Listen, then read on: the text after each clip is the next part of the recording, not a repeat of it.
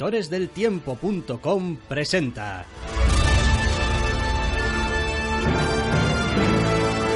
Entre cómics.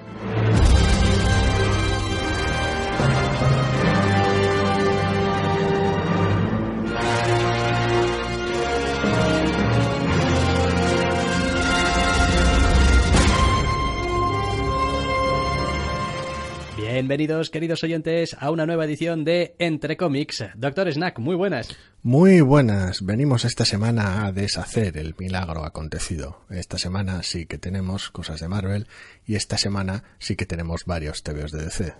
Bueno, vaya, en cierto modo es como si la cosa regresase a la normalidad, pero aún así tenemos bastantes novedades Creo que esta semana nos tocan como la media docena al menos de rigor. Más lo que se ha quedado fuera. Y son todo, además, bueno, salvo el... A ver, lo de Marvel ya sabéis que a estas alturas ya solamente básicamente... El evento. Exacto. Civil War número 5. Brian Michael Bendis y David Márquez para Marvel. Entramos ya en harina y cada vez me está dejando más frío esta mierda. Qué largo se me está haciendo todo. Pero la culpa no es toda del TVO. Quiero decir. No, para empezar ha pasado de muchísimo tiempo. Mes y medio. Como mes y medio desde el último número. No hubo, a ver, no hubo un número en todo agosto. Eso es lo primero. Con lo cual, bueno, y a las alturas que estamos ya de... 21. 21, 22, más bien. Bueno, sí, semana del miércoles 21, sí. Eh, pues ya son tres semanas también de septiembre. Decir, son como siete semanas mínimo. Y el siguiente número está para el 23 de octubre, si no recuerdo mal. Eh, no lo sé, no lo he mirado, pero... Creo, creo que me molesta en mirarlo y todo. Joder, así de quemado ya. Sí, sí, es, es desolador, porque claro, si, si te pones a, a montar un evento Marvel y entras en esa recta de los puñetazos, inevitable, y bueno, entras en ciertos vicios de guion y te pones un poco circular, lo menos que puedes hacer es aligerar el paso. Sí, yo también creo que en realidad em, las editoriales, o en este caso Marvel, suele plantear en ocasiones, a ver, en cuanto a marketing, bien, el plazo de lanzamiento suelen tener esta tendencia de que los números 1 y 2 o el arranque de los eventos estén más o menos continuadas por aquello de coger velocidad y que la gente se enganche y tal y cual, pero creo que en realidad desde el punto de vista de lo que le interesa al lector no tiene ni pies ni cabeza. El lector puede empezar con un número 1, esperar un mes para leer un número 2 y lo que necesita es que cuando las cosas se pongan, efectivamente, como tú dices, en este caso, circular, más o menos previsible, cuando va a pasar todo eso que ya sabes que tiene que pasar, porque al final tenemos un poco el culo pelado, al menos algunos, pues que al menos ahí no haya ocho semanas entre TVO y TVO. Es que haber tenido que esperar, pues eso, prácticamente dos meses para unos puñetazos es bastante triste. Y ojo, no digo que los puñetazos estén tampoco mal. Pues oye, pues son unos puñetes. Los puñetazos son gloria y Márquez está enorme, pero que son unos puñetazos. Es que ese es el problema, que son unos puñetazos y el TVO termina donde terminaba el 2 o el 3. Sí, eso, eso lo he odiado muy fuerte. A nivel, narrativo. Lo he odiado muy fuerte. Es algo que no, no, o sea, se me escapa. Montar todo este tebeo de, de gran pelea para acabar como lo acaban, es como ¿y, qué? Quiero decir, ¿y, ahora dónde estamos? Quiero decir, ¿qué es lo que hemos adelantado? Ahora estamos, ahora estamos otra vez en la misma situación de tenemos una visión, tenemos algo que hacer con ella. Ya, pero quiero decir, eso ya estábamos en el, número 2. El final del 2 creo que fue, ¿no? La visión que luego conduce a todo el desbarajuste que no voy a mencionar porque spoilers. bueno, ¿Era el final del 2 o del 3? Mm, no lo sé, tío, pero era hace, hace, hace mucho. Este es el 5. Este es el 5, o sea, a ver, podría, podría mirarte. Da igual, da igual, sí. El final del segundo el tercer número me importa una mierda. Es como, y ahora vuelves a estar en una situación similar. Entiendo que no estás en el mismo punto, que todo lo que ha pasado ha deteriorado la situación y está todo muy llevado muy al límite, está todo muy jodido, etcétera, etcétera pero estás otra vez con la misma situación entre manos. Espero que al menos la resuelvan de manera distinta. No lo sé. A mí, ya digo, me ha decepcionado bastante este número. Quiero decir, lo he disfrutado a nivel visual muchísimo porque me encanta cómo dibuja Márquez y, el tío, quiero decir, pues hace aquí un despliegue bastante impresionante de, de, oye, pues cómo ir intercalando escenas de acción y tal, y pues, este está muy bien, y en ese sentido Bendis también se las arregla para que la pelea no decaiga en ningún momento y va saltando de unos personajes a otros, sin parecer tampoco nunca que solamente los está metiendo ahí un poco de fondo y para hacer ruido, sino que, bueno, al menos tienen un poquito de chicha cada uno de los pequeños trocitos de pelea que vamos viendo. Pero madre mía, pero es que al final es, al final es una, TV, una, una pelea. Es decir, es un TVO para, para una pelea que además es que ni siquiera acaba como a mí me gusta que acaben las peleas, que es alguien gana. No. Bueno, a ver, tiene, tiene algunos momentos interesantes de las reacciones de algunos otros personajes, ya sea tanto dentro como fuera de la pelea, a todo lo que está pasando. Los intercambios de, de mamporros son siempre espectaculares y están muy bien, pero es que al final terminas el número, atraviesas tus páginas y, con qué, con qué te has quedado con que la, supuesta resolución al problema que tenían era pegarse, a ver quién tenía razón, y ahora han dejado de pegarse no porque alguien haya terminado de pegarle al otro, demostrando así que tiene razón en esta especie de, de cosas ridículas, sino porque ha pasado otra cosa. Ahora que vais a discutir como actor sobre esa cosa con otra pelea. Yo, tal y como vienen actuando, no veo otra manera de que funcione. Si era lógico antes, era, es lógico, pues va a ser lógico ahora. No sé, y después está perdiendo para mí totalmente el sentido de la importancia la historia. O sea, quiero decir, a estas alturas ya eh, me lo tomo como un evento irrelevante. Es como, pues la historia tiene que terminar, eh, terminará de alguna manera, algún personaje le harán algún cambio de estos chorras que suelen hacer de vez en cuando y alguien dejará de ser la identidad superheroica que sea y otro será no sé qué, pero realmente el enfoque está terriblemente distraído. Sí. Es como había un punto central interesante, el tema de las visiones, del futuro, qué hacer con ellas, tal pero ahora está todo muy desvirtuado. Eh, el, enfoque se ha alejado de ese tema, se ha alejado de las consecuencias y se ha convertido en una pelea del montón. Y es un poco extraño porque el TV empezó muy bien. Y de hecho este número tiene algunos momentos muy chulos en ese tipo. Las consecuencias y una vez más de Márquez y las reacciones de los héroes a ciertos momentos dramáticos están geniales. Pero una vez más es, no es gracias al guion en este caso, sino que es pese al guion. Sí, yo no sé, no sé, lo iba leyendo y estaba diciendo, bueno, espero que esto nos lleve a algún lado, al menos, y no, y yo ya, la verdad, estoy un poquito cansado. A ver, yo, Bendis y los eventos, Bendis, yo y los eventos nunca no, nos hemos llevado. No es una combinación buena, no, no ya lo es sé. algo que, no, me, me, parece que el tío, a ver, sirve para, para otras cosas y para esto le, le falta, no sé, le, le falta foco, le falta acabar de enganchar las historias por lo que es verdaderamente importante para ellas. Me parece que suele cumplir normalmente con los designios y de la manera más utilitarista posible. O sea, suele terminar haciendo el evento que normalmente, normalmente porque hay excepciones que no ofende a nadie y cumple y pues sitúa a los personajes donde la editorial los quiere, siendo él buena parte de dicha editorial ya está es el evento de cumplir el evento, pues no quiero liarla mucho y quiero asegurarme de que no sea una puta locura. Bueno, pues llama a Bendis. Sí, y después no han conseguido otra cosa. Eh, vale que las comparaciones son odiosas, pero uno cuando leía Civil War, la original, Ah. y leía eh, o veía los enfrentamientos que tenían Iron Man y el Capitán América, realmente sentía que realmente estaba poniéndose en juego algo ahí. O sea, ahí había, de, de verdad, ahí había un, un, una especie de enconamiento, una, una defensa férrea de, de, de, lo que cada uno defendía, un, que cada puñetazo era como algo de esto que dices tú, jo, quiero decir, vale, estamos Sí, en 2007, pero- igual todavía no, tenía, no teníamos este cinismo de ahora. No, No, pero también Pero- es porque has forzado a los personajes hasta un punto muy específico. Aquí, y esto es raro, viniendo de un TV gui- guionizado por Bendis, los personajes están más propios. No están tan exagerados como en Civil War, como el Sí, tratamiento que la- les puede la- dar Milar. La caracterización no, pero las acciones sí. Es que ese es el problema. Es como, ¿cómo es posible que un tío que más o menos piensa como piensa y dice lo que dice, luego a la hora de la verdad al final se pegan unos punchantes y a otra cosa? Sí, porque, porque de alguna manera minusvalora la, la pelea. Quiero decir, no, no es un reflejo automático de, de, de personaje de TVO. No es un, no es llevar la postura hasta el extremo de cual solo consigues entenderte llegando a las manos. Se trata de meter una pelea porque querías meter una pelea.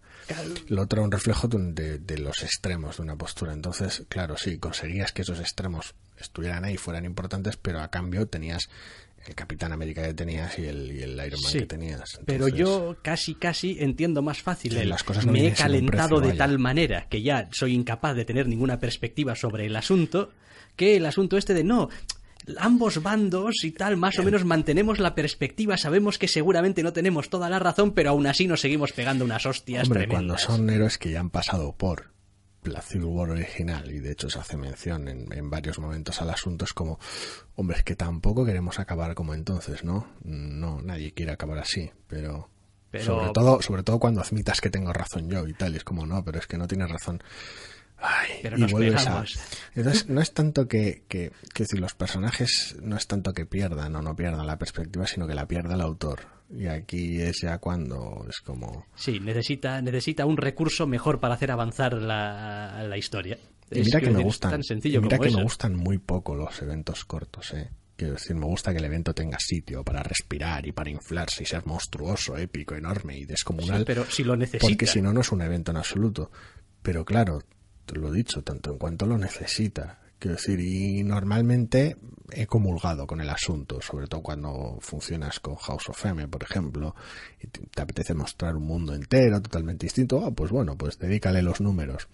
Sigue estando inflado el evento, quiero decir, pero bueno, hay un algo con lo que llenarlo. Aquí estoy empezando a tener mis dudas y eso que este va a durar un número menos.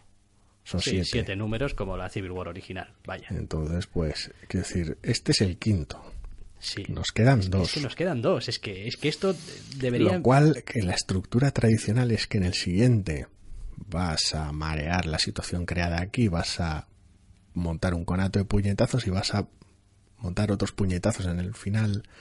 Y tu epílogo. Por ahora al menos está siendo sorprendente, eso desde luego. A nivel de desarrollo yo no me esperaba este número tan malo, básicamente a nivel. Era una, fue una sorpresa el primero, fue una sorpresa que el segundo bajase tanto la tensión, fue una sorpresa que el tercero remontase por donde remontaba. Está siendo una montaña rusa un tanto rara, a veces para bien, a veces como es en este caso, en el número 2 para mal.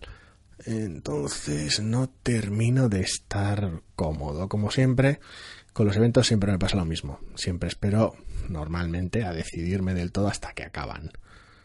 Y luego ya al margen, lo que no puedes valorar son ya las consecuencias posteriores, porque ya son movimientos editoriales y bueno. Sí, obviamente, sí. Y después es como todo. Em, con el tiempo y una vez que esto acabe, pues uno podrá valorar el evento, digamos, en toda su magnitud o cada uno de sus números por separado sin tener en cuenta otras condiciones. Nosotros que lo que hacemos es semana a semana, salvo meses de agosto locos, estamos aquí comentando la novedad que sale. Obviamente a nosotros este como lector malo. nos afecta los retrasos, por ejemplo, nos afectan. Entonces, bueno, pues quizá al lector español en su momento, cuando, cuando le llegue este TV o si le sale a tiempo, pues bueno, pues tendrá quizá otra sensación. que coja el tomo. Pero vaya, vale que coja el tomo.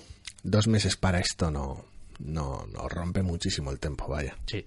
Sí, sobre todo porque, porque no te plantea nada especialmente tampoco diferente o atractivo al final como para estar un poquito ansioso. Es como, vale, venga, va, pues ahora voy al siguiente número a esperar a ver por dónde nos sale Bendis. Sí, porque además está comprobado que el tiempo no importa tanto si te marcas un TVA como la copa de un pino.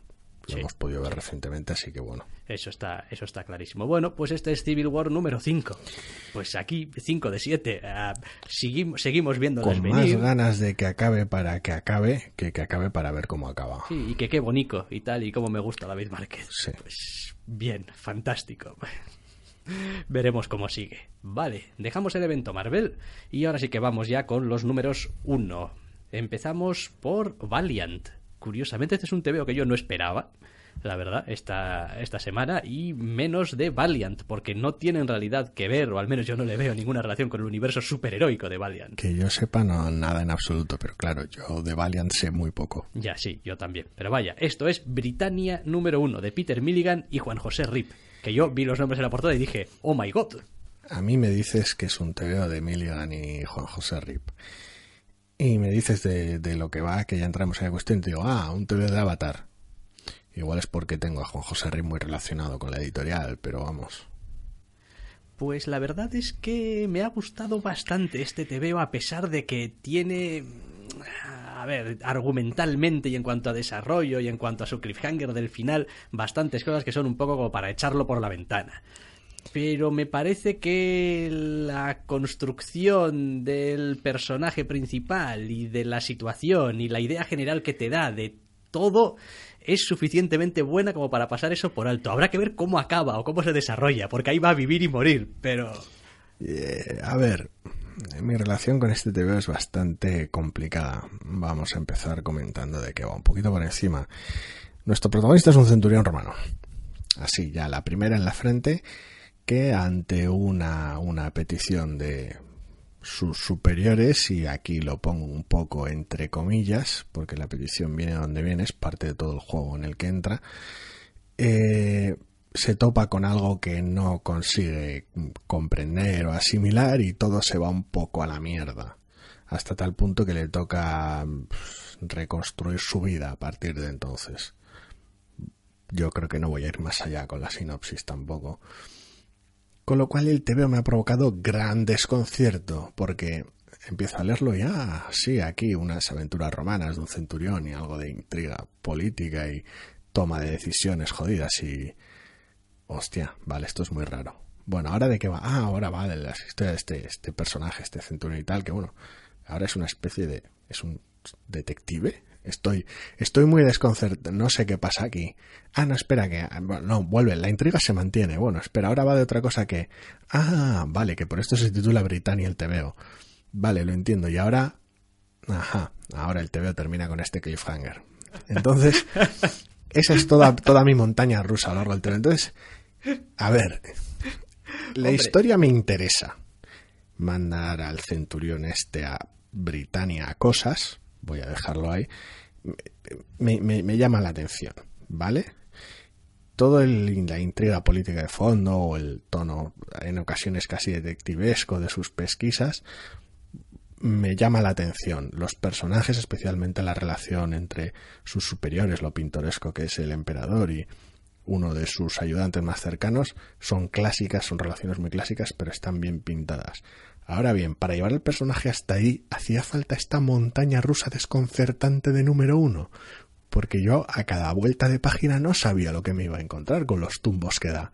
No sé, a mí la verdad es que la verdad es que me gustó. Es verdad de todas formas que el TVO empieza de una manera bastante mm, conservadora al principio o estándar con esta especie de narración de te voy a explicar el contexto porque si no, madre mía, me voy a volver loco intentando dártelo a ah, entender. Esas otras páginas. Esas otras páginas donde en realidad yo creo que... Que explican la figura de las vírgenes vestales, y tal. Ni me acordaba de esas páginas. Que en realidad, básicamente, yo creo que, al menos para mí, lo que hace es decir, bueno, te vamos a contar una historia aquí, pero no pierdas de vista que aquí las vírgenes vestales.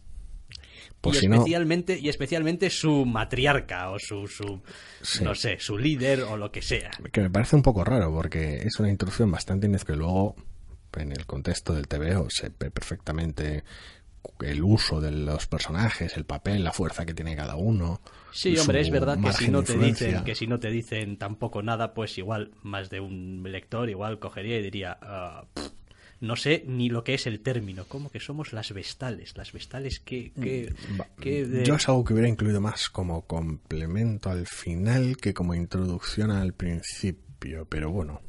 Eso soy solo yo. Hombre, rompe un poquito, es verdad que rompe un poquito el ritmo y a mí me hizo fruncir el ceño, porque pasé las primeras páginas y eran al final un relato ilustrado. Sí. No era un cómic. Y dije, ay Dios, tú y yo no nos vamos a llevar nada bien dije, esperemos que después haya un TVO y a ver qué tal es. Y lo cierto es que me he divertido mucho precisamente, pues por lo mismo que a ti te ha totalmente a veces desconcertado, porque no sabes muy bien qué es lo que te vas a encontrar en la siguiente página. No, es divertido, está claro, la figura del emperador es, caricaturesca en muchas ocasiones y es, una especie de, villano básicamente muy pintoresco. El protagonista es un poquito estándar, tal vez demasiado estándar, pero un bueno. poco genérico sí que es, sí.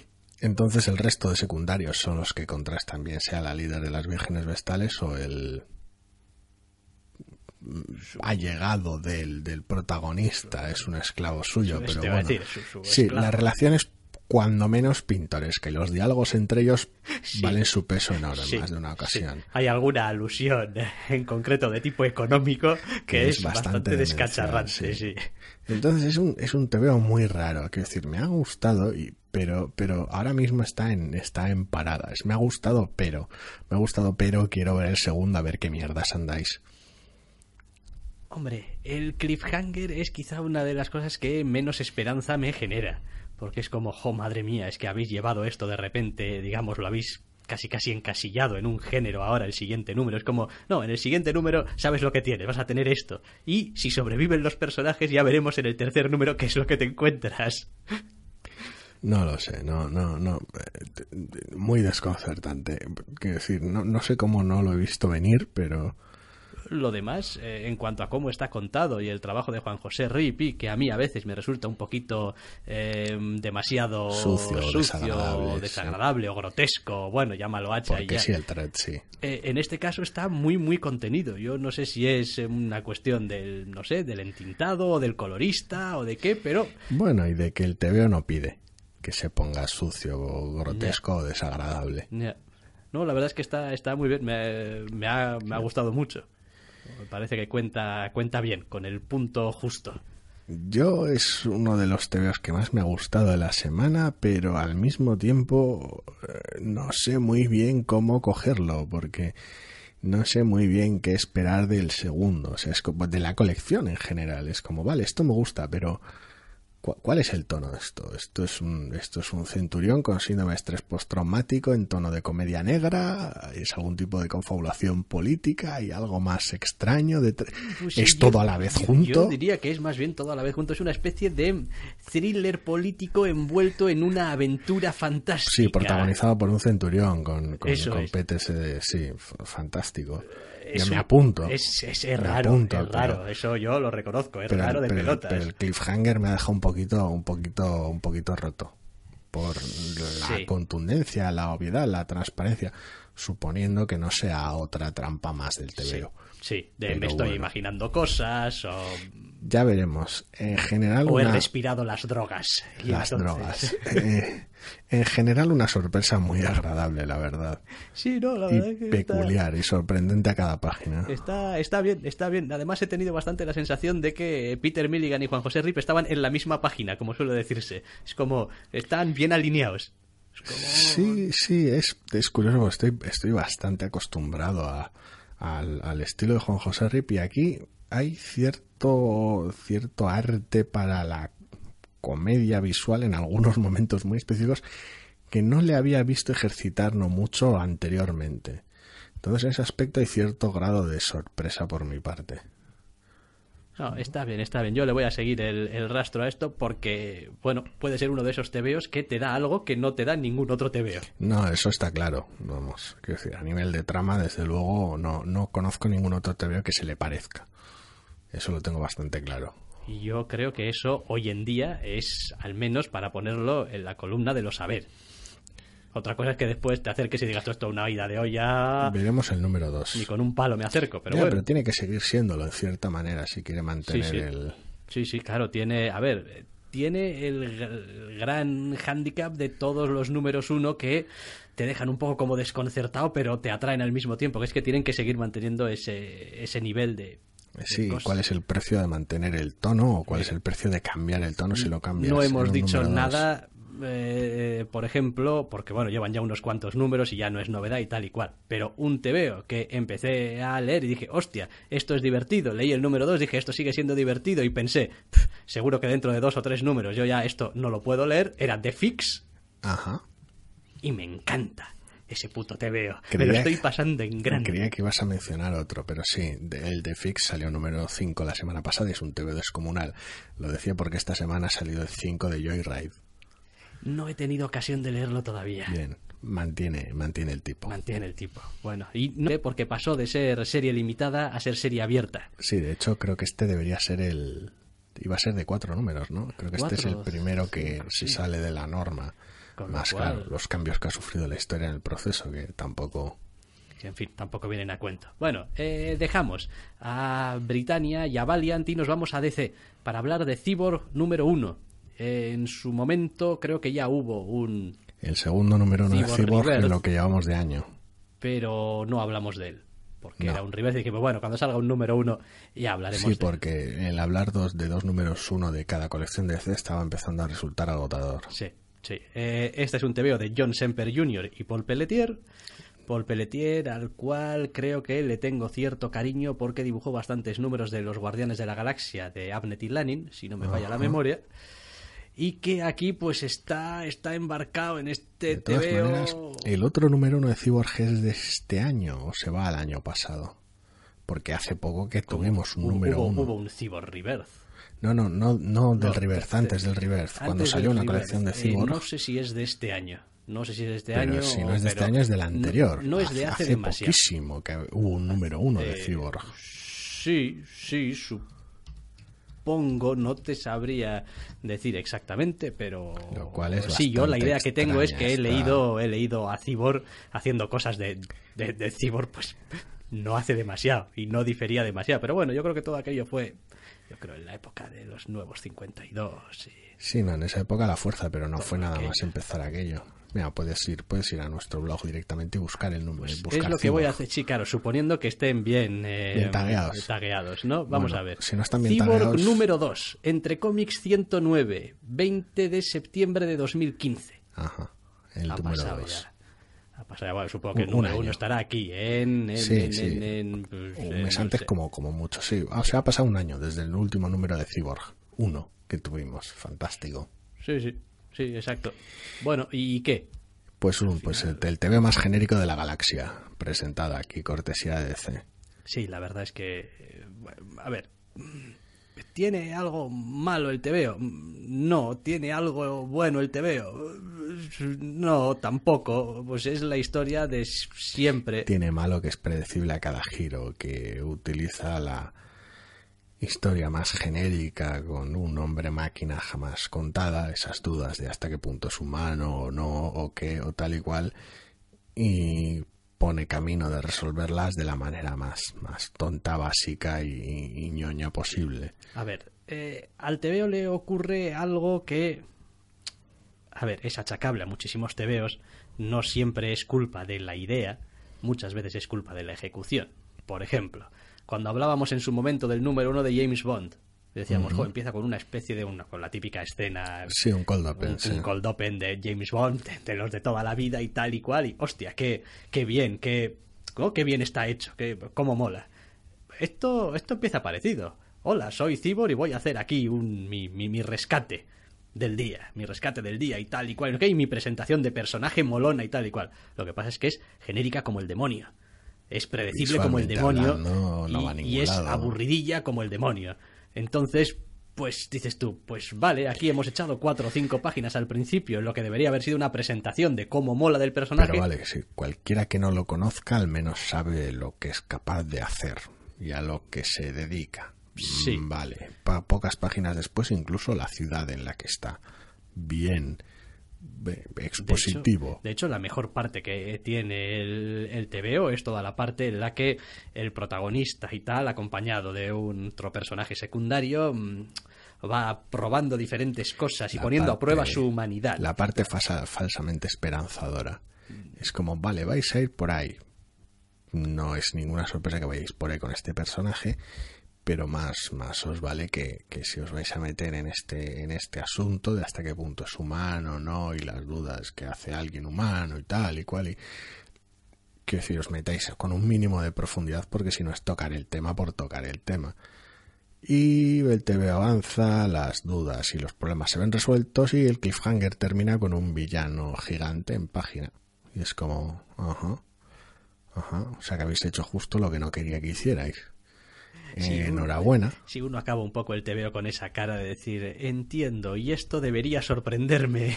Es como, y, y de alguna manera, de alguna manera, eh, es como el que este, ya sé que suelo hablar mal de los cliffhangers en general, pero quiero decir, el Britannia tiene un cliffhanger, es un poco horrible, Sí. pero eso no va a impedir que me lea el número 2, no va a hacer ese cliffhanger que me lo lea, porque estoy ya un poquito ya viejo para esa mierda, pero no va a evitarlo. en este caso específico, el cliffhanger que está precisamente diseñado para que te des el siguiente número, me evita leerlo por completo. No quiero saber nada del segundo número. No, porque si esto es lo que realmente estamos interesados en contar con el este personaje. Este es, tu cebo, esta es tu idea. Pues. Pues va a ser que no. Ahora, con los cebos yo también estoy muy quemado, ¿eh? Porque todavía me acuerdo cómo acababa, si no recuerdo mal, el Civil War número 4, el Civil War 2 número 4. Con vamos a pegarnos. Con vamos a pegarnos. ¿Cuál era el número que acababa con, ah, creo que ya sé qué es lo que hace? Eh, el segundo. Con Tony Stark. Oiga, que han pasado como dos o tres números y todavía no le ha dicho a nadie nada. bueno, me, ha tenido un intento de, pero es que en realidad... Y hasta ahí. Y es como, hombre, no me jodas. O sea, no me jodas. Pero esto. Sí, sí, no, eso, eso, eso, eso lo pones con otro montón de páginas que han sido así en la historia de los TVOs de superhéroes durante los últimos, vamos, desde finales de los 60. Y solo el estilo artístico es capaz de decirte en qué época está establecido y tienes que dar unos cuantos años de margen. Exactamente, porque no hay, no hay manera, quiero decir, se confundiría con otro millón de páginas iguales dibujadas a lo largo de las décadas final de TVO de molde. Es un poco triste. A ver, cumple sus funciones como número uno. Cualquiera que no conozca al personaje coge este número uno y le queda clarísimo, meridiano te presenta sus secundarios, te habla del origen, eh, sus, dudas, sus capacidades, fantástico, te arroja un villano para que veas en el número 2 cómo, cómo va a resolver el asunto. Vale, pero es que este es, vamos, terriblemente formulaico es ya una definición que se le queda corta a este puto TVO. Entonces, pues como parece un poquito de trámite y es una pena que una colección que está empezando pues empiece con esta especie de sensación de trámite, de voy a venir aquí a intentar no molestar a nadie y a ver si aguanto 10 o 12 números. Es que el número uno, a ver, yo entiendo que el número uno, sobre todo cuando se habla de superhéroes, tiene que ser una carta de presentación y tiene que ser en, a veces en ocasiones desgraciadamente inocuo en algunos aspectos para intentar atraer a la mayor cantidad de gente posible. Pero un número uno es también una carta de presentación. Un número uno es esto te quiero contar. Y si la carta de presentación de Cyborg es esta, pues que se lo cuenten a otro, porque esto ya me lo han contado 700 millones de veces. Quiero decir, prefiero que corran más riesgos. Tuvimos la semana pasada o la anterior el Doom Patrol por ejemplo. Y vale que no se pueda agarrar ese cómic cómodamente y decir, ah, este cómic va de esto, porque ni puta idea de qué mierdas. Pero al menos, al menos hay un tono, un ritmo que, bueno, puedo apreciar y puedo querer leer más. Aquí, si una de las cosas tiene buenas es la transparencia. Entonces es totalmente transparente el TV. Al que le guste, fantástico, porque le ha dejado bien claro qué es lo que va a tener. Al resto, pues es que ni nos molestamos en el segundo número. Sí, la verdad es que a veces suele pasar, en cierto modo, la paradoja de los personajes eh, superheroicos que me la estoy inventando sobre la marcha, según la estoy diciendo. la, la famosa paradoja que te estás... sí, he oído hablar de ella antes. prosigue inventándotela. Eh, prosigo, si es que no me entra la risa. Em, se suele achacar muchísimas veces a los superhéroes esas personalidades planas, esa falta de matices, ese no tener un fondo, eh, y al mismo tiempo, a lo largo de la, por mero acumulación de historias y de décadas del personaje dando vueltas, al final los personajes acaban teniendo unos matices, unas historias, unos trasfondos, unas neuras, unos anhelos, un lo que sea que conforman lo que es el cuerpo del personaje. que resentes el universo cada cinco años. Bien, que es lo que acaba siendo un poco el núcleo del personaje, sobre todo para quienes lo siguen, básicamente. Entonces, para quienes lo siguen, el personaje tiene un montón de fondo y un montón de matices y un montón de cosas pero después la plasmación de todo eso en los TVOs suele ser normalmente una puta mierda, que tienes que leerte 40 números para coger, eh, para ver alguna mención, para haber tratado algún tema importante para el personaje de una manera eh, relevante. Que le haga honor al Que le haga honor al concepto. Entonces, claro, es como, no, no es que los personajes sean planos, claro que no, nadie dice, no, es que, es que Cibor es un personaje de mierda que no va a ninguno. Digo, no, no, si los temas están ahí, y las, las, las, las ideas están ahí, y los conceptos para poder trabajar y desarrollarlos están ahí, solo que no se desarrollan ni se trabajan. Sí, sí, lo que hace este TVO, lo, lo, lo, más molesto que hace este TVO es presentar un tema interesante y tratarlo como el culo, quiero decir, no, no, no, no presentar temas interesantes. Pero bueno. Ya, pero bueno, la paradoja. Ya, la famosa paradoja. La famosa paradoja de los superhéroes. Correcto, eh, correcto. Ten, cuidado, es, es, una paradoja que podría hacer fortuna. He ¿eh? oído hablar de ella recientemente. Sí, ¿verdad? A mí me pasa algo parecido. Bueno, vamos a dejar el Cyborg número uno de John Semper Jr. y Paul Pelletier para DC para movernos a otro TVO también de DC. Y esto sí que para mí ha sido un poco como leer una marcianada. Es la hora de las bolas curvas. Raven número uno de seis, o sea que ya viene en plan miniserie, de Marv Wolfman. Ojo, Marv Wolfman. Ese Marv Wolfman. Ese Marv Wolfman y Alison Borges. Oh my god. Oh my god, sí, sí, a mí se me Sí. ha quedado la misma cara. Si no sabía ni, de, ni lo que estaba leyendo, Ni conoces al personaje. ni conozco al Sí, personaje. es- eso es más gracioso. Cuando, cuando he empezado a, a leer eh, alusiones a los Teen Titans, y digo, Y, ¿eh? y alguna cosa de algún TVO de Batman, sí. y En lo que no vamos a entrar. eh, pues eh, Pues sí, el personaje de los titanes acaba de recibir una miniserie para situarla entre su ausencia en la colección en la cual pues debería estar y todo este asunto pues una miniserie un poquito de bueno este personaje qué vamos a hacer con él ahora después de Rebirth pues parece que vamos a hacer esto pero no le vamos a poner Rebirth en portada pero no le vamos a dar una serie normal le vamos a dar una mini todo en sí mismo la idea, el proyecto a mí me genera confusión. Luego ves el nombre de Mark Wolfman como guionista y dices tú, no sé qué mierda está pasando aquí. Entonces es muy peculiar. Ahora bien, ¿qué es lo que tenemos? Pues a priori un TVO con una premisa muy estándar, pero un tratamiento muy, muy bien llevado. sí, probablemente este es uno de esos casos en los que el oficio te saca las castañas del fuego. Sí, porque al fin y al cabo el TVO lo que busca es coger a Raven, ponerla en un entorno normalizado y llevarla al instituto. Eso es. Quiero decir, Y entre medias, pues algo le pasará de sus Cada rollos uno- raros de Raven. cada uno en su casa pues puede levantar la mano si no ha leído nunca un TVO de joven llega a un instituto, joven con poderes llega a un instituto nuevo. Pero poca gente creo que... Y bueno, los aficionados al manga ya ni te cuento. Los aficionados al manga no tenéis manos para Eh, levantar. Pero da igual, en este revés. caso, quiero decir, no es, vamos, quiero decir, cualquier lector de Ultimate Sí. Spider-Man me A da ver, igual. eh, no sé si el TVO resulta del todo aclaratorio con respecto a ciertas cosas del trasfondo del personaje. Creo que es un TVO más para fans. Porque yo me he hecho una idea un poco a la remanguillé de cuál es el background de este personaje. Digo, bueno, Sí. creo, y tampoco creo que esté spoileando a nadie nada, ¿no? Si digo más o menos. eh, No, no, no. que es el- Si digo, es hija de Pues no, y ¿sabes? Me ha dado eso de que es hija de. No me ha quedado claro muy bien. de- no era el padre, el demonio, el diablo. Sí, el- y- sí. Y, la madre también. No, No, bueno. no, Y, y algo de Dios, no sé, Dios. y, y movidas. Y una. No, la madre supone que no. y, y no sé, y una familia sacada del sobaco al principio del TVO. Y te la plantan allí y ahora de repente, chica, pues te toca ir al instituto. Y es como, eh, no entiendo. Es decir, yo me lo imagino, me- he tenido una imagen mental. Es como, entiendo, es un poco como si cogen a, en Marvel a Magic Sí, la y, Iliana y- Rasputin. y sí. la, y- y- y la meten con una familia que no sabía que tenía a ir al instituto en vez de al Otros. instituto de Charles Xavier. Sí, los Rasputin tenían unos, unos Mm. primos que son perfectamente normales y Y tal, y se entonces va a un vivir poco con ese ellos para que aprenda a ser una chica normal y, Y un poco ese rollo de pues tampoco conozco al personaje muy bien, sé que tiene cosas raras en su pasado y ahora pues va a intentar actuar con normalidad. Es un poco eso, sí. Empezarías a leer las páginas y no sé qué mierdas dice aquí del limbo de Velasco, de qué, qué cojones, no, no sé qué pasa No. aquí. Sí, me habla de unos X-Men que igual no conozco mucho. Sí, es gracioso. En este caso es parecido porque, bueno, menciona a los titanes de pasada y alguna que otra circunstancia extraña que, bueno, es ruido de fondo en el caso de lo que al TVO se refiere y se centra en tú tienes poderes raros, toda la situación en general que te rodea está un poco fatal de la cabeza. Y ahora, instituto.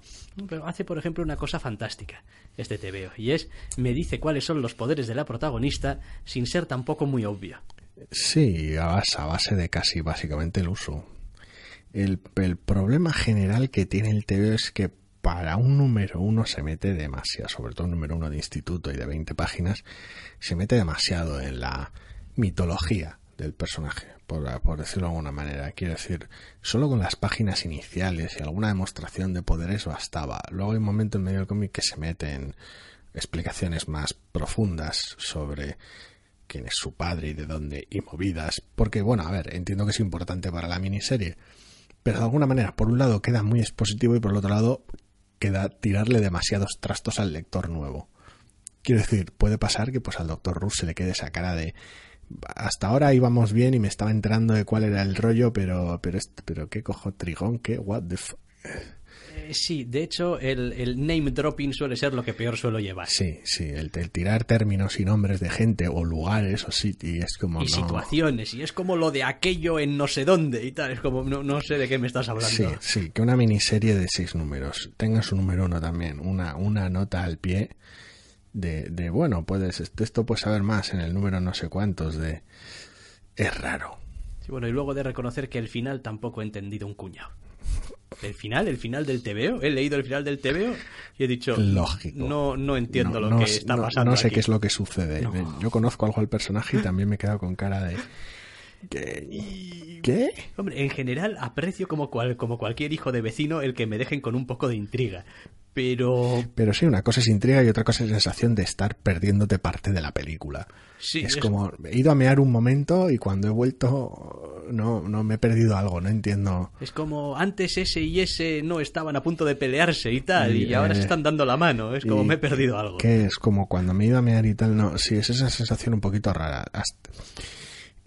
Porque claro, si no conoces al personaje, eh, en profundidad, llegas al final y dices tú, esto es algo normal dentro de su situación y sus poderes y es algo que, oh, qué dramático que suceda esto, que a veces pasa y, veremos, justo ahora veremos cómo se resuelve en el número 2 o, o y, debería saber que esto puede pasar o es, o es algo totalmente nuevo para el personaje. Porque claro yo no yo que no lo conozco no tengo manera de saberlo Entonces es una situación un poco rara. De todas maneras, es justo el, cliffhanger, con lo cual cualquier explicación pertinente, si las hay, vendrán en el siguiente número. Pues sí, qué remedio tendrán que Pero aún así, el TVO se lee con, bastante ligereza y se lee bastante bien. El TVO funciona. La dinámica del instituto está bien llevada sin ser muy pesados ni sin ser demasiado cliché.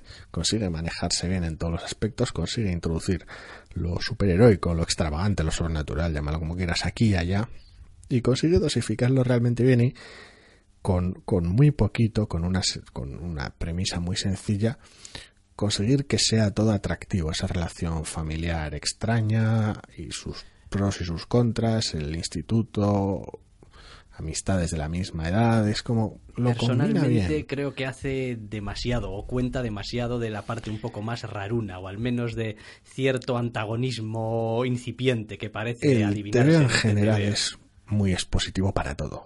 Si algo tiene de malo es que es muy expositivo al principio, tenemos mucho monólogo interno a la protagonista que es comprensible pero aún así y tiene mucha exposición en todo el, toda la zona central del TVO de vale este instituto está pasando esto y ahora aquí y espera a esa persona que algo raro voy a investigar es como le da muchas vueltas y machaca mucho todo. Te lo dan como muy masticadito funciona por lo que has dicho tú nada más empezar, es que es una cuestión de oficio. Está muy, muy machacado, está muy bien estudiado. Entonces, consiguen llevarlo con un ritmo liviano. Y el dibujo a mí me ha encantado. Personalmente. Sí, está bien. Personalmente creo de todas formas. Bordea la exageración tal vez un punto demasiado. Creo que en cuanto a dibujos, de todas formas, esta semana yo me voy a guardar todavía mis halagos gordos. A ver, para más adelante. Me encanta David Márquez pero, pero, es verdad que hay un TVO que me ha llamado especialmente la atención. Ya veremos, porque hay, hay mucha opción. Sí, hay mucha opción. Es verdad, es verdad, es verdad. Pero vaya. A mí me ha llamado la atención este porque Alison Borges va a ser que no, no la conocía como, como artista. A ver, que igual he leído varias cosas, pero no, no recuerdo ahora mismo. Sí, no, no, lo tienes, no la tienes en el archivo mental. Así que. Vaya. Y, y me ha gustado el tratamiento, este muy, muy llevadero hay momentos en el que me hacen echar de menos Wayward, pero... Ajá, ya. Ya, Wayward. ¿Cuántos meses, meses hace que no sale algo de Wayward? Ya avisaron que había un parón después del último número, pero no, no sé cuándo se supone que lo retoman. Mal. Porque terminó como terminó, sí. Tienen que sacar más. Bueno, eh, venga, dejamos eh, DC que no salimos de Marvel. Sí, dejamos de DC un rato. Nada, nos dejamos ya de DC un rato y nos vamos a ir hasta Image para un TVO que se titula Seven to Eternity, ah, número uno. Irnos a Image, eso normalmente suelen ser buenas noticias. Como digo, se titula Seven to Eternity y aquí la vamos a la vamos a la vamos a tener. Probablemente, no sé. A ver, ¿por qué? Porque el guionista es Rick Remender. Que como sabéis, sin que el pobre hombre haya hecho nada en realidad para merecerlo, se ha convertido en un running gag nuestro. El pobre. Nada para merecerlo, dice. Eh, bueno. Rick puto Remender. Rick Remender, ojo, y Jeromo Peña que no hace yo demasiado, no hará un mes, me estaba preguntando, ¿dónde coño estará Jeromo Peña? ¿Por qué Jeromo Peña no está dando la cara? ¿Por qué no está no hay conexiones no nada con Jeromo Peña, con lo que me gusta Jeromo Peña. Pues al parecer me imagino que estaba aquí, trabajando con Rick Remender en Seven to Eternity. Sí, porque, porque tiene trabajo, el veo quiero decir, eso lo primero. El bueno de Remender nos presenta un extravagante mundo de fantasía, con tonos de fantasía bastante extraños en algún momento, cierta estética western en otros aspectos, rozando casi no ya lo post-apocalíptico, sino lo apocalíptico como, como tal en, en algunos de los tramos finales. Quiero decir, recrean, se han montado aquí un mundo de fantasía muy, muy, muy extravagante en muchos aspectos que requiere mucho trabajo, va muy cargado y Jerome Peña hace un trabajo brutal a nivel de diseño de personajes, a nivel de, estructuración de las viñetas y a nivel de conseguir ese desaguisado que requiere sobre todo la segunda mitad del TVO. Sí, yo he de reconocer que una de las cosas que más me ha gustado de este TVO es precisamente esa sensación de estar leyendo algo alienígena a pesar de que la gran mayoría de los eh, personajes son, vamos, humanos o poco, vamos. No, y buena parte de la trama y las motivaciones son fácilmente comprensibles, pero es en el aspecto visual donde es más extravagante. Donde creo que patina un poquito en general el TVO es uno en volver a hacer lo que no tiene que hacer un TVO, que es meternos una primera página llena de texto y después, y después contarnos exactamente lo mismo que nos contaba en el texto, las mismas cosas, aunque no sea desde el mismo punto de vista, en el TVO también. Remender nunca ha hecho eso que va. Y tampoco me parece que trabaje muy bien. Hay un cierto aspecto como sobrenatural o mágico o lo que sea en este mundo que tampoco lo explican demasiado. Está todo explicado un poco como, ¿sabes? Esas cosas cuando dices, buah, no tengo muy claro cómo esto puede llegar a suceder, así que haré que ya haya sucedido. ¿no? Y entonces lo establezco el setting ahí, porque bueno, este, a ver, eh, por resumir un poquito, es un mundo donde aquí tenemos un tío que parece que es el que es el manda más, es el que manda, mm, la mayor parte de la gente le rinde pleitesía, menos mm, algunos mm, alocaos por ahí que están más bien escondidos, y al parecer este tío ha conseguido el poder a base de, pues no sé, presiones, de, de, de, de manipulación, de, de, sutiles manejos y tal y cual. Quiero decir, ese rollo, ese rollo que es tan difícil en realidad de, expresar y de llevarlo a página y de... Sí, pero hay un componente sobrenatural enorme en todo ello. Eh, en un mundo lleno de magia, entonces... Entonces no está muy claro realmente si es un, mago del recopetín de la baraja que utiliza sus poderes para, no sé, ir convenciendo a la gente o no, o...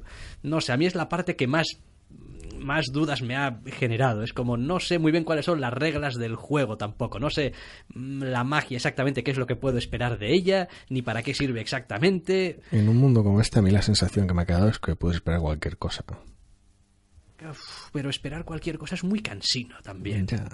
Porque, y muy tramposo al mismo tiempo. Entonces, no sé, yo el TVO lo he leído mm, moderadamente bien. Me parece que hay muchas cosas de las que no me gusta de Remender que no las tengo en este eh, TVO o las tengo muy, muy limitadas, como son sus, sus, sus captions horribles, que algunos tiene.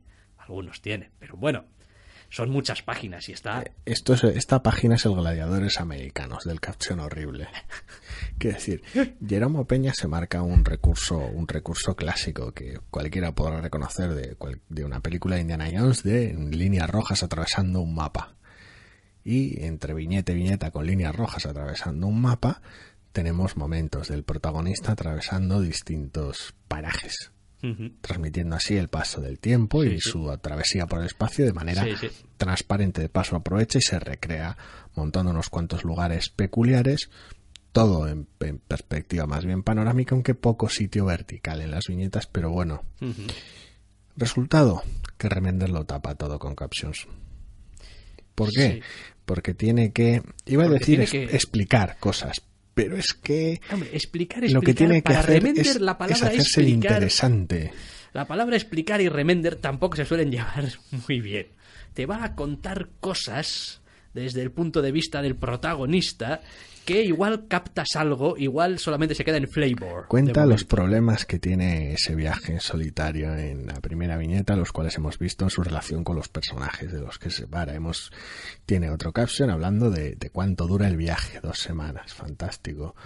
¿Para qué? Para hacer lo que ya sabemos que vas a hacer, pero cuéntalo en un caption. Acto seguido habla de los problemas que tiene el personaje a nivel físico, que también lo sabemos y no hemos visto en viñetas anteriores. Y así, caption tras caption, Sí. tras caption, tras caption. Hay una cosa que este TVO me ha transmitido según lo terminaba de leer y sobre todo llegaba a ese cliffhanger, bueno, cliffhanger, a la última Cliffhanger, página, sí, cliffhanger, cliffhanger, de- del final. Por un momento he dicho, jo, este TVO, este TVO tiene todas las hechuras de un TVO de Mark Millar.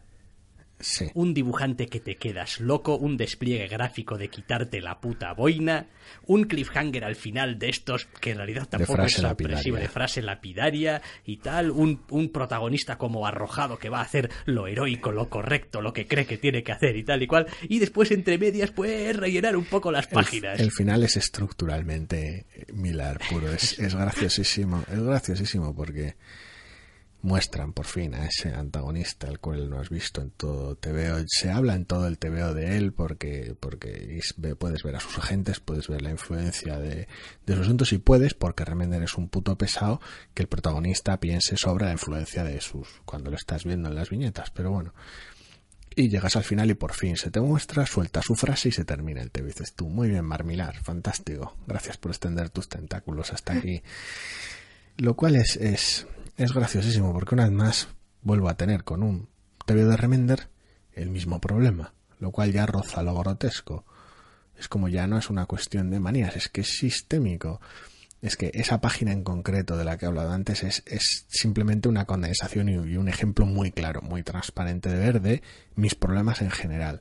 Hemos visto al personaje, su relación con su familia, los problemas de salud que puede tener, todas sus dudas acerca de, qué hacer con la situación que tiene entre manos y ver si tiene que seguir su propio camino o seguirle el legado y las promesas de su padre. Todo un montón, unos Sí, conflictos es- de la y- hostia. Y son cosas que de las cuales hemos tenido conocimiento simplemente leyendo el TVO. eh, a través de su relación con la con su familia y es como vale muy bien me queda claro cuáles son los conflictos y cuáles son los problemas que tiene el personaje Ahora vamos a ver exactamente lo que hay en juego. a qué a qué tiene que enfrentarse Pues ahora tienes que enfrentarte a una página a en la que por si acaso el guionista te va a decir a qué tiene que enfrentarse. es que es alucinante porque me sorprende con lo opaco que resulta buena parte del tiempo para en todo lo que no le apetece contar eh, setting, para todo lo que no le apetece contar es brutalmente opaco. Y dices tú, bueno, pues ese espacio que te ahorras que puedes dedicar a otra cosa.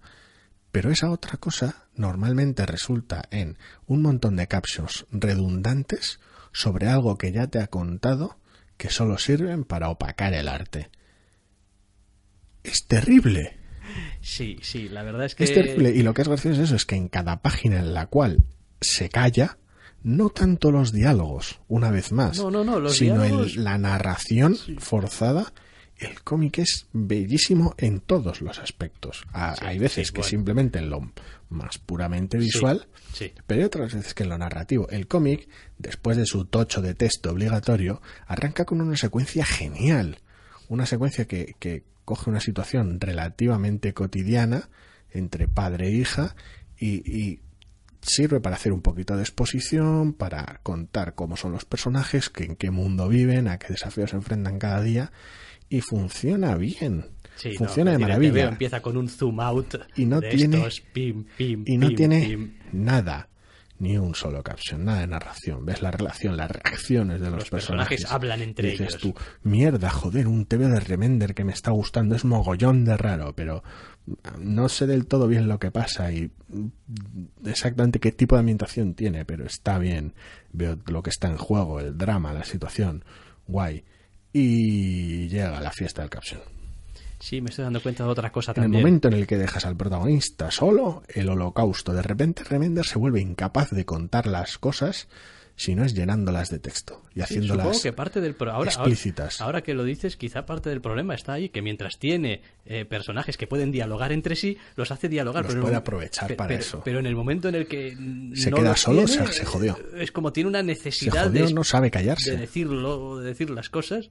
Y es que, como bueno, y, y es triste porque es algo que ya ha contado. Ya son cosas que es- son patentes. en Es el como, ya has hecho tu trabajo bien esta vez, Remender. O sea, es como, déjalo estar, ya está. Es decir, deja que el lector disfrute también un poco de otras cosas. Porque hay veces que es torpe, es torpe, pero bueno, al menos te da una información que te puede hacer falta que no te había dado hasta entonces.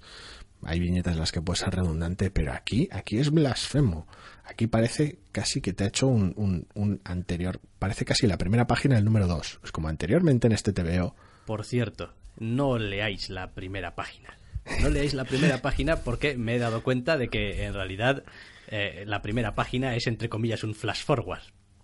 Quiero decir, A ver, bueno, a ver, podéis leerlo, no, no pasa nada. Yo me lo leí y pues ya está. Pero, pero mirado un poco con un poco de perspectiva, pues ya sabes algunas cosas que van a pasar en el TVO, en el número uno, leyéndolo. Porque es como las comidas de coco del protagonista y tal y cual acerca de determinados personajes. es literalmente su diario. Es bien, pues eh, perfecto, es fantástico. Vaya. Eh, No lo sé. que quieras, pero... pero Una vez más, Remender me impide disfrutar de su propio TVO.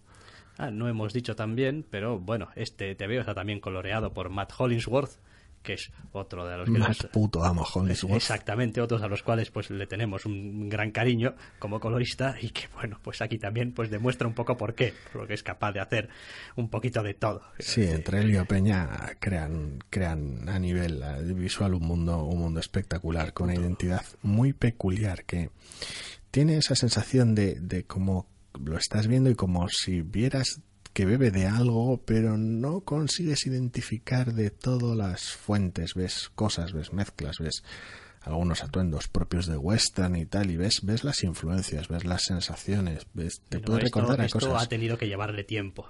Pero es todo más, todo más ambiguo de lo que, de lo que parece a simple vista. Sí, hacia el final el TVO tiene una pequeña sección de comentando un poquito qué les ha llevado a este TVO y todo el tiempo que les ha tomado crear Mm. este universo. Sí, no, está, está, está bien. Está bien. Habrá que ver. A ver, yo a estas alturas ya no me atrevo a decir nada de un TVO que sea de Remender porque, porque puedo dejar de leerlo al siguiente número. Pero es verdad que. Mi apuesta es esa. Pero, Yo, para mí. pero es un TVO, es un TVO que hace una apuesta muy fuerte por algo. Y bueno, pues eh, ya veremos qué es lo que hay. Me va a pasar lo mismo que con Tokyo Ghost. Tokyo Ghost. Sí, Tokyo Ghost. que ya salí escaldado del primero. En este caso la sensación es más positiva. Sus fallas me resultan menos molestas. Pero voy a llegar al segundo, voy a, voy a constatar, entre comillas, el modus operandi a Remender y cómo me impide disfrutar de su TV porque no puedo hacer lo mismo que con Hickman y no leerme sus no de relleno. Aquí no puedo omitir cuadrados de texto en medio de, de las viñetas. No puedo ahí dejar de ver, no, estos captions no los voy a leer. No puedo hacer ese tipo de, de carnicería, con lo cual, pues dejaré de leer su TVO. y con el arranque de esta colección se me esfuman las pocas esperanzas que tenía yo de que Marvel hiciese lo que tenía que hacer y es contratar al puto Jeromo Peña para que dibujase The Ultimates, que es la colección que debería estar dibujando ahora mismo. Si me preguntas a mí, sí. Digo, después de que Rocaforte y tal lo, lo haya dejado y tal, para mí, o sea, o Jeromo Peña, es, Peña, es sí. el hombre que No, debería te llevas estar. al equipo entero, te llevas a Hollingsworth también. Sí, bueno, ya puestos, hombre, el equipo entero no, porque no, a Revender a no Remender le que le den queremos. por saco, ¿no? Vale, no, interesante, ¿eh? Ese, ese es un TVO, es un TVO a seguir porque Sí, a ver, probablemente... cualquiera que no tenga un problema con la narrativa de Remender, con el estilo de contar las cosas de Remender, o directamente le guste, este es un TVazo enorme. Es el TVO de Remender con el cual he tenido menos pegas en muchísimo tiempo. Tengo menos pegas que con Low, menos pegas que con Black Science, menos pegas que con Tokyo Ghost. decir. Con lo cual, a los que no les molesten sus mierdas, perfecto. Sí, no, no, eh, yo creo que oiremos cosas además, ¿eh? De este, de este TVO con el, con el tiempo y tal, creo que se va a convertir todo- en, en un pequeño... eh, algo a tener Sobre en todo cuenta. si Opeña consigue mantener, no sé cómo de rápido, será cierta periodicidad, porque es un universo tan barroco con, ya veremos hasta qué punto se complica la trama, que las faltas de periodicidad pueden perjudicarle bastante. pero bueno, eso es verdad. tampoco voy a anticipar problemas que puede que no tenga. Bueno, vamos a terminar con el último TVO. De vuelta a DC. De la semana. Volvemos a DC para hablar de Trinity. Ni más ni menos. De Francis Manapul, que lo hace todo. Básicamente. Todo. Eh, guioniza, dibuja. Y ya está. Bueno, colorear no, espero. Pero vaya. Es la hora de buscar los créditos en el propio TVO. Gran idea. Busca, si es Sorprendente, le pone hasta las grapas. Si es que eres capaz, hace falta. El, bueno de, el bueno de Manapul. Script Art and Cover. El, el TVO, sí, más o menos rotular. O sea que colorea también. También. Este hombre es mi puto héroe. Es decir, este hombre es mi puto héroe, sí, no, y soy consciente de que Francis Manapul lleva petándolo en colecciones de DC desde hace tiempo. Pero es verdad que no he estado siguiendo ninguna de las suyas. Esta es un poco la colección, la colección incómoda. Que siempre he tenido esa idea de pues, resurge de vez en cuando, pero siempre es la sensación rara. Si ya la colección que suele surgir, a veces un poco como el Guadiana, a veces aparece, a veces no, de Batman y Superman, en la misma colección, que siempre es una noción que me ha resultado un poquito extraña, como para ser colección regular, quiero decir, no, no porque no puedan salir juntos en un TV, evidentemente. La de Trinity, subir todavía más las apuestas, se me ha hecho todavía más extraña, lo cual es raro, porque era, yo estaba muy cómodo con Superman y Wonder Woman. Entonces es un poco raro todo. Eh, vale, voy a ir por partes. Eh, creo que esta es la que nomino al TVO de aspecto visual que más me gusta de esta semana. Adoro, adoro el, aspecto de este TVO. Me encanta, quiero decir, pero me encanta todo. Me encanta cómo están, cómo son los personajes, el, cómo el tío, cómo, cómo dibuja todo el pelo. Me encanta el color, la calidez que le da cuando lo necesita, el, el, el toque agradable que consigue transmitir. Es, es un dibujo súper limpio, súper claro no tiene ninguna complicación de ninguna cosa, ni en composición ni en nada, pero sabe exactamente utilizar los recursos adecuadamente, me parece. O sea, después la historia es la historia, ya hablaremos de la historia. Pero... lo que hace Manapul con el TV es espectacular, porque tiene unos fondos bastante, bastante acogedores, cálidos y en ocasiones casi hasta borrosos cuando lo necesita, eh, que sirven de un fondo perfectamente adecuado por unos personajes muy, muy claros, muy limpios ante ese fondo. En ocasiones incluso hasta con una con un, con un entintado grueso en el perfilado exterior que lo separa del fondo. A veces, a veces no, pero en ocasiones sí, sobre todo en unos planos muy cercanos, lo cual es muy peculiar. Y el tratamiento del color es, lo dicho, es una paleta muy agradable, muy cálida y muy amable en general, lo cual es muy apropiado para este número uno. No sé si para la colección en general, pero sí para este número uno que consiste en que, bueno, si tienes que contar Trinity, por lo tanto necesitas un TV con Superman, Batman y Wonder Woman, necesitas un TV en el cual pues juntes a la Wonder Woman y el Batman de este universo con el Superman que te has arrastrado hasta él. Sí, y ahí es donde empiezan un poco las cosas peculiares en cuanto a, historia, porque eh, es eso, tenemos un Superman que no es el Superman de aquí. Entonces eh, es un Trinity un poco raro porque Batman y Wonder Woman se conocen y confían entre sí hasta donde Batman puede confiar en alguien. Eh, pero Superman, que es el Superman, no olvidemos, es el Superman de inspirar, es el Superman de toda la puta vida. Es decir, el Superman que tenemos en la cabeza la gran mayoría de gente cuando pensamos en Superman, que está metido en esta situación eh, con dos personajes a los cuales en realidad no conoce, pero con los cuales ha corrido grandísimas aventuras en otro universo.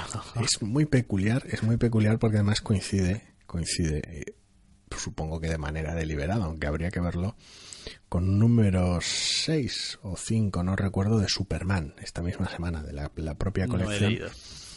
que, que para colmo es un número muy, muy cotidiano, es un número 7, número 7 ya, a estas alturas, de Superman, que es un número único, es un número, vamos, es una historia autoconclusiva de un vamos a pasar el día en la feria como familia. Un clásico. Nada de supermanitudes, nada de superheroísmo ver si puede mantener esa promesa.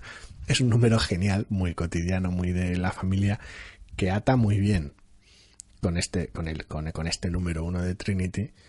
Es gracioso que hayan salido la misma semana porque, claro, tienes a ese Superman, que es la idea que todos tenemos, pero claro, lo tienes en una situación distinta a esa idea. Es que es esposo y padre. Entonces, claro, al mismo tiempo tienes un Batman que le toca por defecto ser el, el punto osco de la, de, la, de la Trinidad, porque es Batman, le toca a la fuerza, pero claro, después de River tiene que ser un Batman más o menos positivo. Sí, al menos un poquito más amable. Tiene que haber cierto grado de permisividad para con la situación en general. Y tienes a una Wonder Woman que ha estado emparejada con el Superman que falta aquí durante muchísimo tiempo. Entonces, claro, la situación es a ver, tampoco voy a decir volátil, porque no es Trinity 2. Civil War 2, quiero decir, pero, pero la situación es muy extraña, muy incómoda. De, hecho, creo que la idea de la colección es precisamente lo contrario. Creo que la, la, gran apuesta y el gran objetivo de esta colección es integrar a este Superman en este universo DC. Coger y decir, bueno, que después de unos cuantos números, de unas cuantas aventuras y tal y cual, todo el mundo pueda tomar a este Superman como el Superman, de aquí y San se acabó. Hombre, si algo puede hacer este Superman es ganarse a la gente. Claro. Sería lo normal, porque es ese Superman. Entonces, claro, ya de hecho durante el TV se hacen alusiones a, cómo es cada uno. Por un lado tienes a Batman y a Wonder Woman hablando del Superman que ellos conocían y que ahora les falta. Y por otro lado tienes a Superman hablando de sus correrías con sus contrapartidas en el universo del que viene y concretamente en el caso de Batman utiliza una Sí, una anécdota, una anécdota especialmente... hilarante, sobre todo para el cual conozco un poquito las anécdotas más vergonzantes de Batman. De estas de top 10 de vergonzantes de Batman, pues una de esas. Entonces es, es, es verla contada desde el punto de vista de Superman. Y con verla cierto cariño, además. Con cariño, sí, sí. Y, verla dibujada por Manapul es, es, muy demencial. Y la verdad es que es un TVO que dices tú, coño, sí, muy bien. Quiero decir, el, el número uno me ha encantado lo que no sé qué vais a hacer con la colección. Claro, quiero decir, porque quiero decir, cenas en familia, entre comillas, y contar chascarrillos, a mí me parece fantástico. Quiero decir, yo me puedo leer mi colección de los tiempos muertos de la Liga de la Justicia, si queréis. Sobre todo depende de quién la guionice, si metes a Giffen de por medio o lo que sea. Pero, pero, ¿y ahora qué?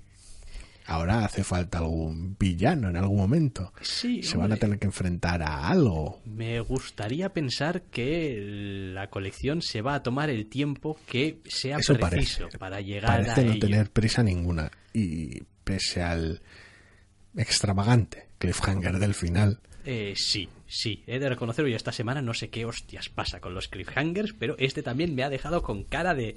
En fin, creo que sé qué es lo que está pasando aquí. Es decir, que no es más que un recurso narrativo y tal para, en fin, expresar ciertas cosas interiores y tal, solamente que lo pones aquí al final y parece igual otra cosa. Pero mm, reconozco que me ha dejado un poco roto. Llevas todo, todo el número dándole vueltas al concepto. Desde la primera página has mostrado que que el chaval está sembrando literalmente ese cliffhanger. Y bueno, ya veremos por dónde salen las cosas. Ya, no sé, no sé. Pero, desde la primera viñeta. Sí. Ya veremos cuánta magia hay en el asunto.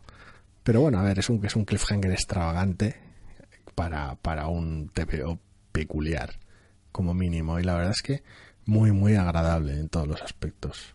La duda es eso, es esto cuánto puede durar.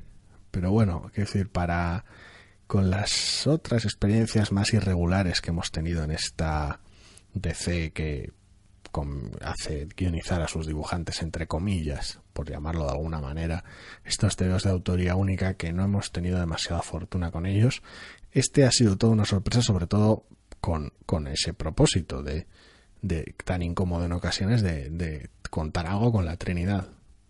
Muy, muy, muy bueno. No, yo estoy muy contento con este número, aparte porque el concepto en sí mismo de Trinity siempre me ha resultado atractivo. Siempre, a mí no me llama nada. A, mí sí, a mí siempre me ha parecido que es como quitarle los michelines a la Liga de la Justicia. yo entiendo que hay mucha gente que le gusta la Liga de la Justicia y los las colecciones de grupos, precisamente, porque tienes a muchos personajes, interactúan entre sí y tal, y las grandes amenazas y no sé qué, pero a mí en realidad... Al doctor Rus le está entrando la risa, porque le he puesto mi cara de no me puedo creer que hayas llamado a Hal Jordan y a Barry en Michelines. bueno, eh soy perfectamente consciente de que, que decir, ha sido un, un, hace una falta de respeto bastante grande respecto a los personajes. Pero es un poquito como decir, bueno, los Vengadores, que sí, que están muy bien, pero unos Vengadores donde no haya un Capitán América, ni un Thor, ni un Iron Man, pues ni son vengadores ni son nada. Eso es. Entonces. no estoy nada de acuerdo. No, bien, bueno. Pues a mí me resulta atractivo precisamente porque es eso. Es como, bueno, no voy a tener que leer qué hace Cyborg. Mientras tanto, que, que me la trae al pairo. Porque no nos interesa Cyborg. Bueno, bien, pero es que siempre está alguien metido en medio en estas colecciones de grupos que no te gusta o que no te convence o lo que sea, te lo tienes que tragar con patatas. Como aficionado a las alineaciones un poco mierderas o extravagantes de los Vengadores y como aficionado a la, a la Liga de la Justicia Internacional o Europea o ponle la, la letra de chiste que quieras detrás, pues a ti te va, pues a ti te va, oye, que no pasa nada. No es que no se pueda hacer una liga sin la Trinidad, es que se puede hacer una liga sin nadie de la Trinidad, si hace falta. Claro, para mí, para, mí es juntar a los que importa, a los que molan, a los a lo más lo más sí, sí, sí, lo, entiendo. Y hacen, entiendo. y a corren sus grandes aventuras de gente importante. Como cenar en casa de los Como Kent. cenar en casa de los Kent. Por ejemplo. importante. Importante. Pero bueno, da igual, sí, habrá que ver, obviamente, eh, un poquito qué caminos quiere navegar. A mí el concepto no me atrae en absoluto y el tema me ha encantado, con lo cual, pues mira, ya veremos, en fin, le seguiremos el rastro. Seguro que hay mucha gente que ha seguido con cierta devoción, por ejemplo, la etapa de Francis Manapul en Flash. En su momento que está diciendo, este, este indigente mental que acaba de descubrir ahora a Francis Manapul, ¿qué estaba haciendo? Eh, Flash eran los, los tebeos más bonitos que no estaba leyendo, entre comillas. Era como, joder, me encanta el Flash de Manapul, pero es que no me gusta la historia que están contando con el Flash de Manapul. Era una situación muy rara. Ya, ya. No, sí, sí, a mí me pasaba lo mismo. Pero vaya, que decir, estoy encantado de la vida de encontrar una colección empieza ahora, número uno, que creo que, puedo disfrutar. Con facilidad, subirme con facilidad y, oye, disfrutar. Y quiero decir, para mí es un disfrute leer un, TVO dibujado por este hombre. así de claro. No, cabe duda. Bueno, pues eh, terminamos ya aquí. Yo creo el entre cómics de esta semana lo dejamos aquí, pero ya sabéis que si así lo queréis, podréis volver a escucharnos la semana que viene. Hasta la semana que viene.